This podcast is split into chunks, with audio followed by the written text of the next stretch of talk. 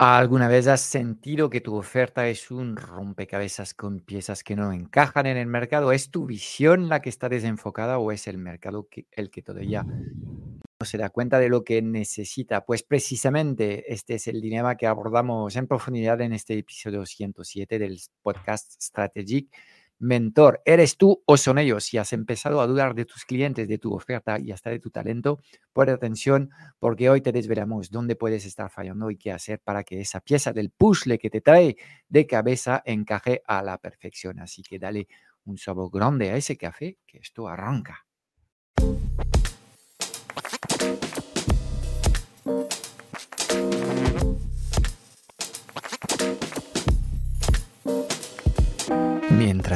Unos tienen un negocio digital, otros lideran y viven bien de su empresa. ¿Cómo mantenerte durante años en el mercado, atraer clientes recurrentes y dejar de perseguirlos y convencerlos?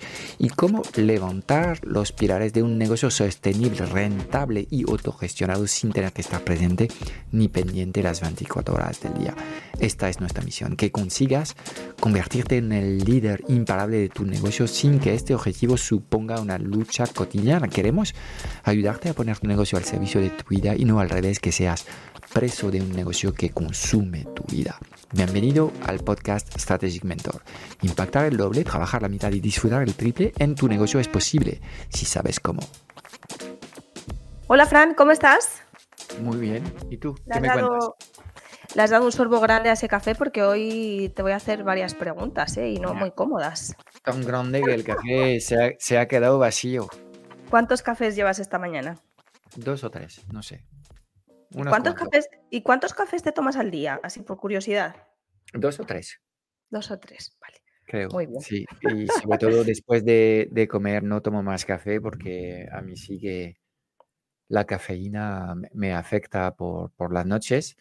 Y de hecho, uno de los experimentos que quiero llegar a hacer en algún día es, dejar la cafeína ah, un par de semanas y a ver, a ver qué pasa. Ah, ah, el café es bueno, pero también tiene su lado oscuro. Entonces, bueno, a modo de experimento puede ser interesante ir viendo si realmente lo necesito o no. la verdad es que a mí me gusta el café. Tengo una máquina donde, bueno, compro café en grano y lo, lo muelo en el, en el, acto, con lo cual, pues siempre y cuando tomas un café que es un café bueno, pues puedo bueno, pensar en, esto como si fuese un, una comida exquisita de alguna forma. pero tomar café solamente por, un chut de vitamina, y la mayoría de los cafés que te sirven en bares son malos, tan solo es, café, café quemado. Entonces, bueno, mm, en algún momento haré este experimento de ir viendo qué tal me va, eh, y si no, intento tomar el mejor café posible, asequible a mi bolsillo. Claro, bueno, pues ya me contarás. Pero hoy quiero que me cuentes un poco pues, lo que anunciábamos al principio, ¿no? Eh, todavía no, me, he transformado en, productor de café. No, no, no vamos a hablar de este negocio secreto que tengo de, ir a hacer compra-venta de café. Claro, ya estás tú tirando ahí un poco la caña para que para dentro de unos años ya ponerte con si, si, alguien nos escucha aquí, eh, yo siempre he soñado con tener un negocio tradicional de, que tiene que ver o con el café o con el chocolate o con, con las especies. Yo sé que el chocolate es un tema sumamente complejo, la transformación del, del cacao es, es, algo complejo, pero bueno, puestos a soñar y a hacer negocios locos que no tienen nada que ver con lo que estoy haciendo, pues estos tres sean buenas, buenas, ah, buenos puntos de partida. Me gusta, me gusta el del café. Bueno, Fran, preguntarte eso, ¿no? Cuando lo que contábamos al principio, que nos contabas tú en la introducción, que se ocurre más de lo que se piensa, ¿no? Emprendedores que lanzan su oferta al mercado, una oferta de la que se han enamorado, pero se dan cuenta de que esa oferta no encaja, ¿no? ¿Dónde está mm, normalmente, o bueno, en general, dónde está ese desajuste? Digo en general porque, bueno, no sé si hay un patrón establecido en este tipo de error. Querida Rocío, tú, tú, tú te has especializado en hacerme preguntas jodidas. ¿De acuerdo? Nunca vienes con preguntas fáciles, donde puedo responder en un minuto, sino que no, siempre me sacas preguntas que son, ok, ¿cómo voy a responder a esto ahora? Bueno, eh, hablamos del, de, un proceso de encaje al mercado de tu solución. Y digo solución porque puede ser el caso de un producto o puede ser el caso de, un servicio. Da exactamente igual, el proceso es el mismo. Y muchas personas no son conscientes de lo que tienes que hacer para eh, ajustar lo que es esta solución a la necesidad del mercado. Y en general, sobre todo si vendes servicios, te vas a quedar con algo que semi funciona y te permite captar tus primeros clientes. Y ahí estás en una trampa perfecta, porque tienes un producto que va a vender, vas a vender cinco o seis soluciones al año, más o menos te mantienes, no te hunde, pero no tienes el encaje hecho al mercado, con lo cual no tienes eh, muchas unidades vendidas eh, ni puedes disfrutar de, algo más de, de, em, de, escala en tus, en tus resultados. ¿Por qué? Porque no, no has terminado de hacer este proceso. En general, lo que hace la gente, y bueno, vamos a coger ejemplos de coach o de consultores, es diseña algo. Normalmente se topa con algún gurú en el mundo digital. Eh, ojalá uh, fuera yo ese, ese, ese gurú y eh, están trabajando el concepto de la oferta irresistible, la oferta insignia, bla, bla, bla, bla, bla. Ok. y diseñan esto, o sea, siguen estos métodos y obviamente aquí hay métodos más inteligentes que otros, pero en fin, ellos crean una propuesta. Entonces, ¿dónde están los problemas en esto? bueno, en, en, lo que estás creando y a quién diriges esto que estás creando. Entonces, aquí hay, hay primero hay que entender que estamos hablando de un binomio y hay dos cosas. Puedes tener soluciones perfectamente válidas, pero comunicarlas a un, target erróneo y en este caso no tener encaje. Es un problema de comunicación. O puedes tener lo contrario, una, una, claridad absoluta sobre la necesidad del target, pero una solución que no es óptima en estos momentos por muchas razones posibles, porque, por ejemplo, estás metido en un desarrollo informático y todavía no tienes la versión que quieres Em, lanzar al mercado, sino que estás trabajando con un prototipo limitado y en este caso pues tengas que componer con esto. Claro. Es complicado eh, eh, hacer encajar ambas cosas, pero necesitas hacerlo. ¿De acuerdo? La mayoría de la gente cuando crea una solución, un servicio, lo hace y dice, ya está, terminado. Y si tienen la suerte o la mala suerte, según se ve, de venderla a un par de clientes, ya se quedan ahí. Y luego les, espías cinco años más tarde y dices, oye tú, ¿qué haces? Sí, yo hago temas de contenidos. Ok. Eh, ¿Cuántos clientes pillas al año? Dos o tres. ¿De acuerdo? ¿Cuál es tu oferta? Bueno, primero te dicen muchas cosas. El hecho de que alguien que es freelance, que apenas factura seis cifras al año, tenga cinco ofertas posibles, te dice algo sobre el desenfoque que tiene su, su, misión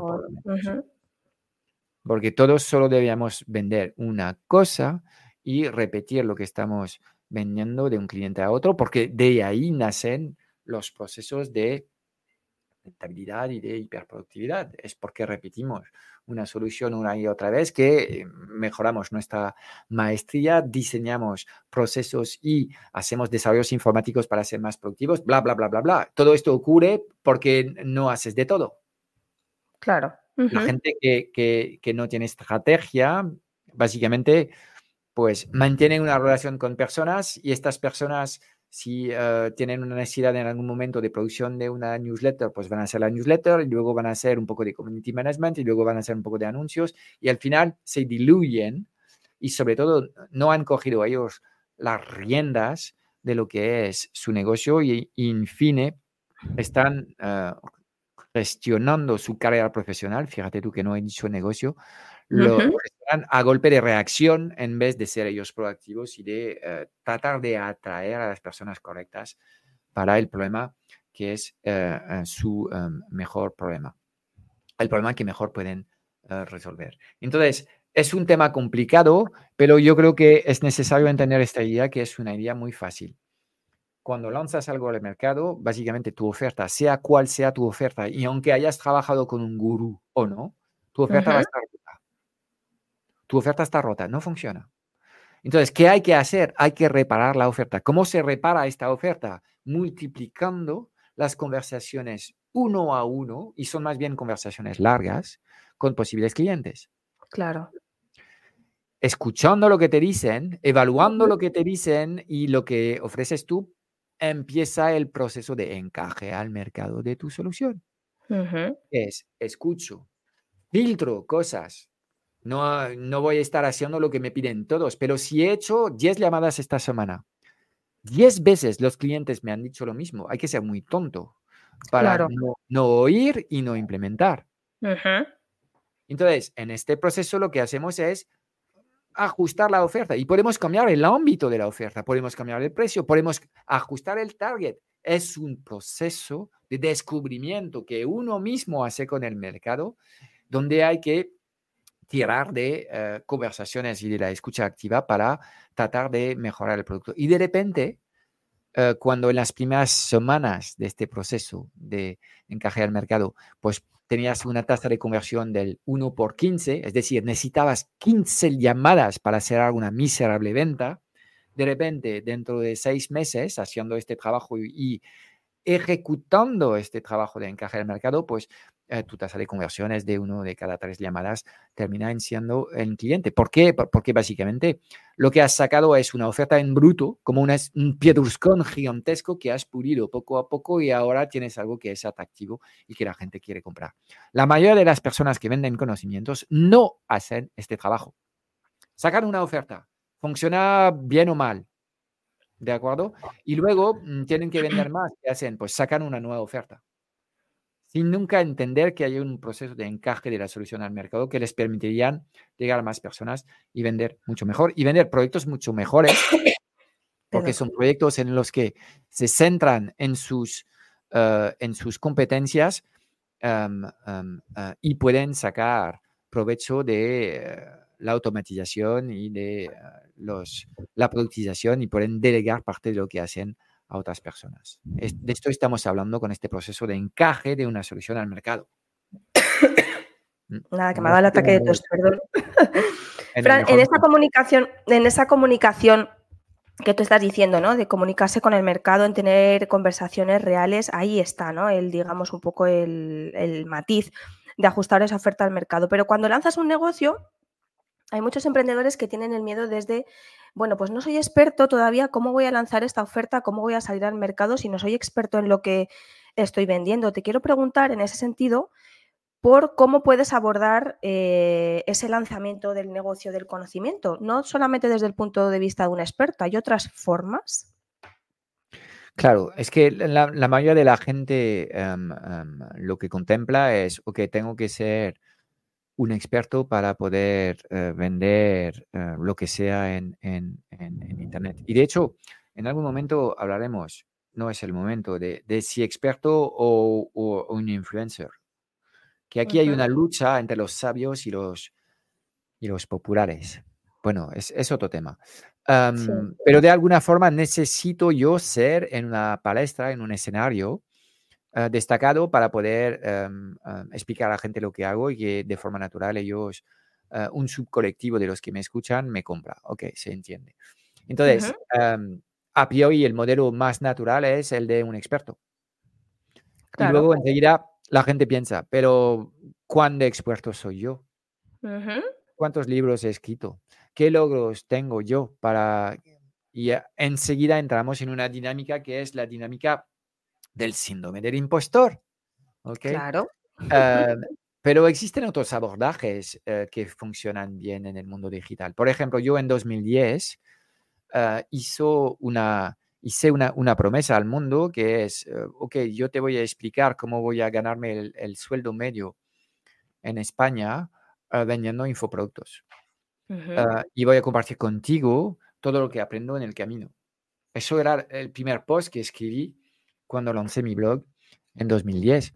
Y este, este posicionamiento es el posicionamiento del aprendiz. Claro. Y lo pueden aplicar absolutamente todas las personas que están en estos momentos en una fase de reconversión profesional, están estudiando coaching, que están estudiando marketing digital o lo que sea, las competencias que ellos decidan y comparten sus experiencias con el mercado. Van a encontrar mercado. La gente le encanta esto. ¿De acuerdo? Entonces, el posicionamiento del aprendiz que cuenta su, su, experiencia eh, formativa también funciona. Y luego hay un tercer posicionamiento em, ah, que funciona, que es el del facilitador. En unos segundos te lo detallo, pero ves cómo de forma natural podemos empezar como aprendiz y transformarnos en un experto. La única diferencia que hay entre el aprendiz y el experto son años de experiencia. Claro, eso es. Entonces, cualquier chaval que tiene 10 años y tiene una pasión podría empezar su aventura mm, en TikTok o a donde le plazca eh, eh, como un aprendiz compartiendo a la gente, mira las cosas tan chulas que estoy haciendo. Y luego podría ser mil gomberradas también, que son las cosas que les gustan a los chavales, pero también podría aportar algo de valor. ¿Okay? Claro. El tercer posicionamiento es el del facilitador. Y es un poco lo que estás haciendo conmigo. Pero imagínate, si tú eres buena en, en, en, relacionarte con los demás, en general eres una persona que comunica bien y gestiona bien las relaciones, pues puedes decidir especializarte, y lo hemos hablado en un episodio anterior, la necesidad de la especialización en un nicho de mercado y ahí pues conectar con todos los expertos que hay en este nicho de mercado. No tienes que elegir ninguno, tan solo curar sus contenidos y básicamente hacer curación de contenido es cada semana te voy a presentar lo mejorcito que ha salido en, este, en esta en este nicho o en esta temática. Y obviamente hay gente que le va a encantar lo que estás haciendo porque hay demasiada información eh, disponible y demasiado poco tiempo para consumirla. Entonces, alguien que cura, que va a la esencia, que transmite directamente los, las tres enseñanzas de un post, en vez de chuparse un vídeo como los nuestros de 45 minutos, aunque debías hacerlo porque así se aprende. Claro. si vas directamente a las tres enseñanzas que hay en el vídeo, pues algunas personas van a estar encantadas con hacer esto. Y haciendo esto, lo que estás haciendo es hacer un resumen, em, destacar, priorizar y poco a poco puedes introducir lo que es clave en la comunicación digital hoy, es tu opinión sobre estos temas. Y poco a poco, la facilitadora o el facilitador ya puede empezar a construir lo que es mi propia visión del tema. ¿De dónde saco la credibilidad? Pues, pues, porque me relaciono con todos los que cortan el bacalao de este asunto. Les entrevisto, eh, les destaco, hablo con ellos, hago eventos presenciales y este posicionamiento del facilitador también funciona. ¿De acuerdo? Entonces, cuando quieres vender tus conocimientos, que nadie me diga, no puedo porque no soy experto. No puedes porque tienes miedo o porque no tienes claro tus prioridades, ¿de acuerdo? pero hay más posicionamientos que funcionan y que van a aglutinar una audiencia alrededor de tú que la idea de ser el experto más experto que puede haber. Obviamente en la carrera a, la expertise siempre vas a encontrar un experto más experto que tú, ley de vida. Claro.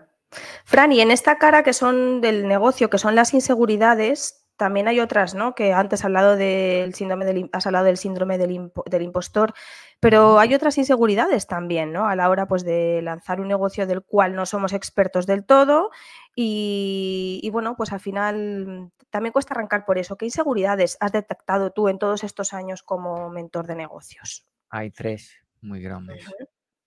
Y bueno, te las nombro y luego ya veré si, si, os doy algo más de detalle o no, o si os dejo en la mierda, básicamente. el primero es el perfeccionismo.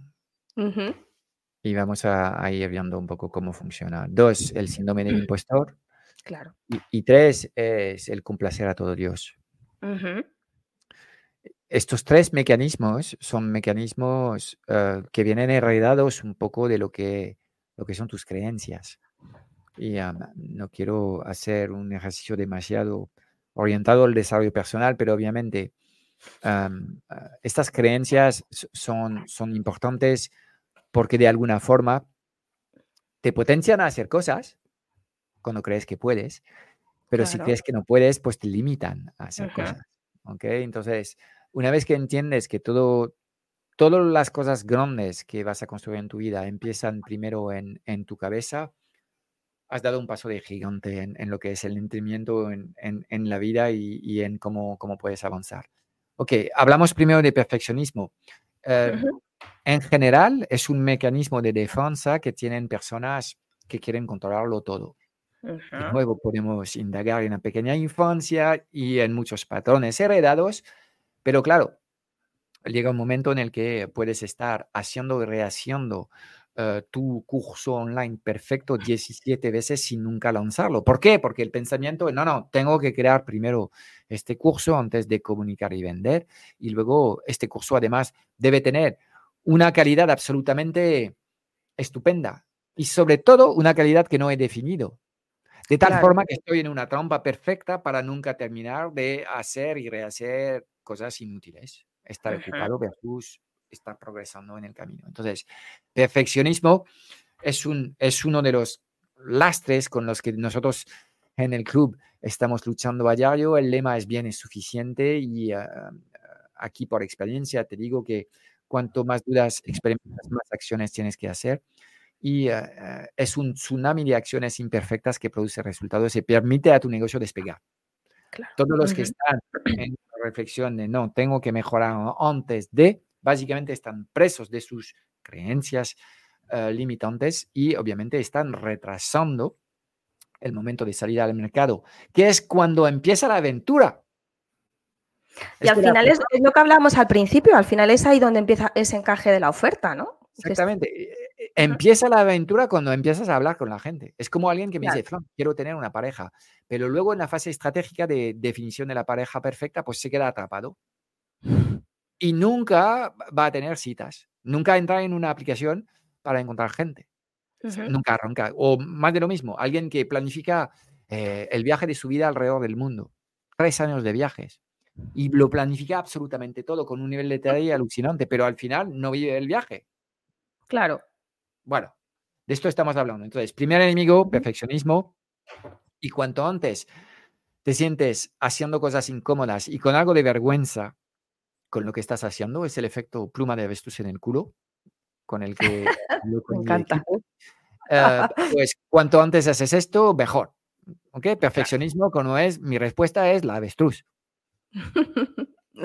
Muy Poco vestida la avestruz. ¿Ok? Segundo tema, síndrome del impostor. Ok, ahí de nuevo tiene que ver con, con creencias limitantes y con el discurso interno que tienes. Si tú piensas que lo que estás haciendo no tiene valor, vas a tender a desvalorizar lo que estás haciendo y vas a sentirte muy mal y muy poco lícito en comunicar cosas con los demás. ¿De acuerdo? Entonces, tiene que ver con a dónde poner la mirada. Esto tiene que ver con, el problema de compararse con los demás. Si te comparas, siempre vas a encontrar a alguien más avanzado, más fuerte, más bonito, más exitoso, más, más todo lo que quieres. Claro. Pero, en fin, imagínate si hoy quieres tú empezar tu negocio digital y te comparas a mí después de 15 años acompañando negocios en hacer esto, estás comparando una manzana como una, con, una pera. No tiene absolutamente nada, que ver. Si querías compararte de forma más justa, sería, oye, yo me tengo que comparar con, con la persona que era Frank 15 años atrás. Claro. ¿Qué coño hacía? ¿Qué nivel de ejecución tenía? ¿Qué nivel de soltura tenía en su comunicación? ¿Qué nivel de todo? Y ahí, obviamente, hay algunos vídeos todavía bien escondidos en mi canal de YouTube que os animo a ir a buscar para que os dais cuenta un poco de, lo que hacía yo en aquel entonces. Claro. De nuevo vuelvo al avestruz y, y sí que estaba ahí eh, con una pluma diminuta. ¿De acuerdo? Entonces, el síndrome del impostor no, no, tiene ni pie ni cabeza y hay que eh, callarle y de todas formas tienes que poner el foco en las personas que puedes ayudar. Y allí debías saber que en cualquier mercado, el 99% del mercado no ha leído más de dos o tres libros sobre una temática. Con lo cual, si tú ya has leído 10 libros de desarrollo personal, te has apuntado a 5 también, ya sabes más que el 99% del mercado que hay. Obviamente, orientate a estas personas, no finges, no presumes siendo como el creador de un método completamente único. No, ¿para qué haces esto? Claro. Es ponerse máscaras que no sirven para nada. Pero entonces el síndrome del impostor no tiene, em, em, no tiene mucho más que entender que todos podemos contribuir y que tienes que contribuir desde tu esencia sin mentir a nadie. Sencillo. Claro. Y el complacer a todos tiene que ver con lo que hemos hablado en el episodio anterior, donde hablamos de especialización de negocio. Es que, claro, no, yo no quiero tomar decisiones. No, yo pienso que es mejor hablar un poco a todo Dios y luego la vida me va a orientar. No, lo más probable es que la vida no, te haga caso. Por lo menos la vida digital. Entonces te vas a encontrar tú esperando que alguien te dé un toque y esto no va a ocurrir. Y al final, en vez de construir algo que te, te, entusiasme porque es algo que es completamente tuyo propio, pues estás creando una pieza que estás puliendo con los filtros de otros. Y obviamente, em, si llevas toda tu vida complaciendo a los demás, es probable que intentas hacer lo mismo en el diseño de tu negocio. No, los negocios que funcionan son negocios que han sabido tomar decisiones para básicamente centrarse en su esencia. Volvemos al tema de Ikigai. Entonces, complacer a todos es una mala idea y cuanto antes te encuentras muy solo, diciendo lo contrario de todo lo que dicen ellos, seguramente tienes algo interesante ahí en estos momentos es un proceso de autoconocimiento, es un proceso donde tu valentía es más que necesaria, obviamente. Totalmente. Fran, y en este proceso del encaje de la oferta en el mercado, te voy a hacer una pregunta complicada, de estas que me gustan a mí. Eh, ¿Hay un tiempo determinado? Quiero decir, lleva seis meses, siete meses tratando de encajar la oferta al mercado, no resulta, eh, tiro la toalla, mm, sigo buscando, me refiero, ¿hay un tiempo para, para decir ya, hasta aquí? ¿O no? Ok, esta es la pregunta o, la pregunta la enfocamos en cuál es el tiempo promedio que hay para encajar un producto al mercado. Porque abandonar es otra reflexión. Si quieres, ah, luego me llevas de nuevo al abandono y te diré lo que pienso de esto. Me parece. ¿En tiempos medios para encajar una, una oferta al mercado? Pues no existe tal cosa tardarás el tiempo que haga falta para que hasta que tú seas capaz de mantener conversaciones con el mercado, escuchar lo que dice el mercado y eh, analizar bien lo que te está diciendo la gente y plasmas eh, estas cosas en, una solución atractiva. Algunos van a ir muy rápido y otros pueden tardar años, literalmente. Lo normal, bueno, pueden ser años al principio. Y creo que los que trabajan en startups saben que esta fase del, encaje al mercado es clave y, ahí van a morirse muchas propuestas nuevas. Hablamos de gente que tiene financiación, hablamos de gente que es capaz de contratar a talento en teoría valioso, por lo menos con títulos, con títulos muy guapos. Ah, y aún así hay muchas, muchas startups que no consiguen encajar su producto al mercado. Y obviamente marca el fin de la aventura. Entonces, primero, ¿todos lo, van a lograr? Por supuesto que no. Claro. ¿De acuerdo? Bueno, pues ¿qué hay que hacer? Por reinventarte. Si estás cansado, descansar y volver a hacerlo. pero muchos negocios no van a terminar de tener un encaje al mercado. Dicho esto, ¿eso es un problema? Depende. ¿Qué es lo que buscas? Hay muchos freelance que están contentos con tener dos clientes al año y sobreviven así. Para mí es supervivencia, para otros es, no, no, disfruto de la vida, tío.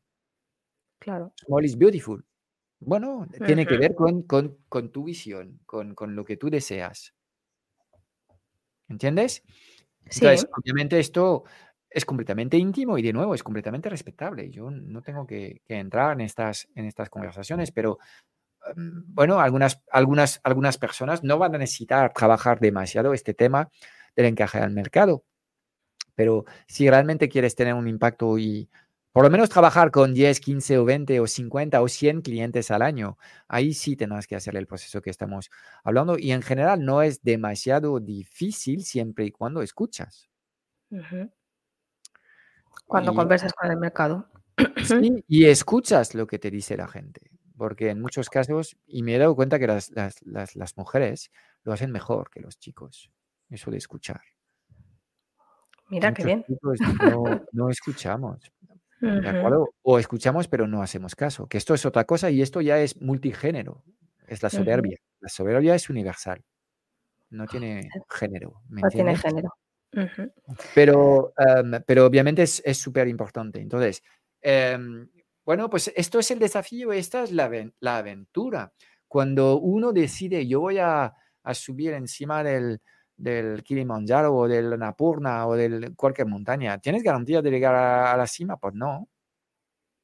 ¿Y qué pasa si no lo Pues puedes volver a intentarlo, si quieres. Claro. O puedes cambiar de montaña, de montaña también. ¿De acuerdo? Entonces, el tema del abandono, que era como un corolario a tu pregunta. Sí, pues, eso te iba a preguntar. ¿Cuándo abandonar? Bueno, para mí no tiene sentido abandonar. ¿Por qué? Porque em, em, mi negocio se basa en lo que es mi Ikigai. Y cuando estás en tu propósito, básicamente, pues vas a aceptar de ganar menos o tener menos éxito o ser menos atractivo y te da un poco igual. Entiendes que la vida te brinda muchas fases distintas. Fases donde triunfas, fases donde eres el más guapo y fases donde las cosas se tuercen. Y por algo será, que todavía no sabes muy bien por qué. Puede que eh, para pasar a otra cosa y ahí de nuevo la vida te, te brinda respuestas, ¿de acuerdo? Ah, pero a priori en lo que estás haciendo no hay ninguna razón de eh, abandonar eh, de hacer las cosas. Dicho esto, todos somos humanos. Llega un momento en el que yo, por ejemplo, tengo que pagar facturas. Si no me llega el dinero para pagar facturas, pues ¿qué voy a tener que hacer? Pues ajustar, pero intentaré mantenerme alrededor de la propuesta que tengo porque creo que es, es una propuesta válida y uh, aplicaré los cambios que hace falta aplicar para tratar de resolver los asuntos que a todos nos, nos, corresponde resolver, que eh, es básicamente pagar las facturas de tu estilo de vida, el tuyo y el de tu familia, que es la base de todo. Con lo cual, eh, abandonar no tiene sentido. Si tienes que hacerlo, pues nada, tío, ole tus cataplines de nuevo. Ah, es, es, has sido valiente y a veces es mejor tomar un descanso y volver a, a empezar otro proyecto más adelante o reinventarte trabajando de otra forma, aquí no es ningún, ningún, ningún fracaso. El mercado tiene esta capacidad de colocar a cada uno en su sitio.